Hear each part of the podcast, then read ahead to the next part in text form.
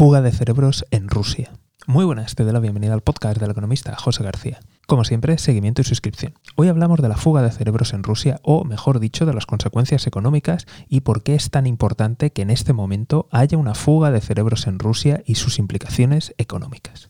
Primero de todo, muchísimas gracias por mandarme el comentario diciéndome que se me había olvidado en uno de los podcasts anteriores, en el cual me centré principalmente en la situación militar y de cómo afectaba la economía. En esta ocasión vamos a hablar de la fuga de cerebros que ha sufrido Rusia. Y es que verás, desde que comenzó la guerra, antes incluso de que se declarara la movilización parcial o total o como quiera que se llame, se estima que más de 300.000 rusos habían abandonado el país. Esto solo con el inicio de la guerra sin llegar a la movilización y después de la movilización se cree que en los primeros días salieron de Rusia, dependiendo de la fuente, algunos dicen más de 300.000 o incluso más de 700.000 ciudadanos rusos huyeron en los primeros días, solo en los primeros días. De tal forma que siendo conservadores podemos tener bastante claro que por lo menos más de un millón de personas han abandonado el país. Y como te puedes imaginar, ya sabes qué tipo de ciudadanos han sido estas personas. Gente joven, bien preparada, con recursos económicos que pueden trabajar en otros países. En resumen, estamos hablando de las personas posiblemente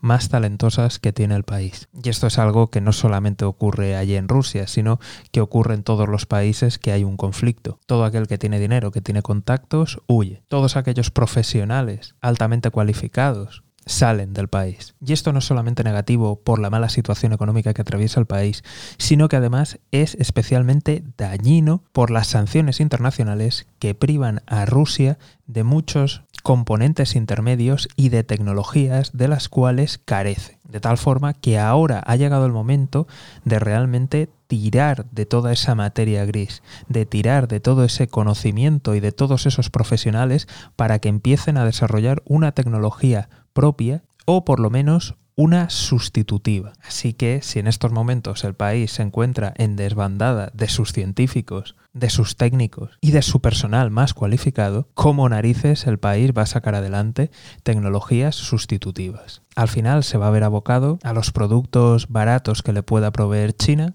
y al mercado paralelo. Pero como te puedes imaginar, esto no son soluciones eficaces ni eficientes. Es algo que va a retrasar tecnológicamente va a aumentar los costes y va a reducir la calidad de los productos finales, impactando muy duramente en el medio y largo plazo. Y en función de cómo acabe el conflicto, puede tener ramificaciones que duren décadas. Me refiero, esta gente joven, formada y preparada que se va a otros países, muy probablemente inicie allí una vida, tenga hijos, tenga contactos, tenga raíces y se acabe quedando, aunque acabe el conflicto, aunque realmente se recupere la situación en Rusia, aunque se levanten las sanciones, de tal forma que muchas de esas personas que se han ido es posible que no vuelvan nunca. Y cuanto más se alargue el conflicto, menos personas regresarán si es que regresa alguien. De tal forma que esto afectará al nivel tecnológico de las empresas, a su saber hacer, a la transmisión de ese conocimiento a nuevas generaciones y nuevos profesionales y también impactarán al sistema educativo, produciendo un retraso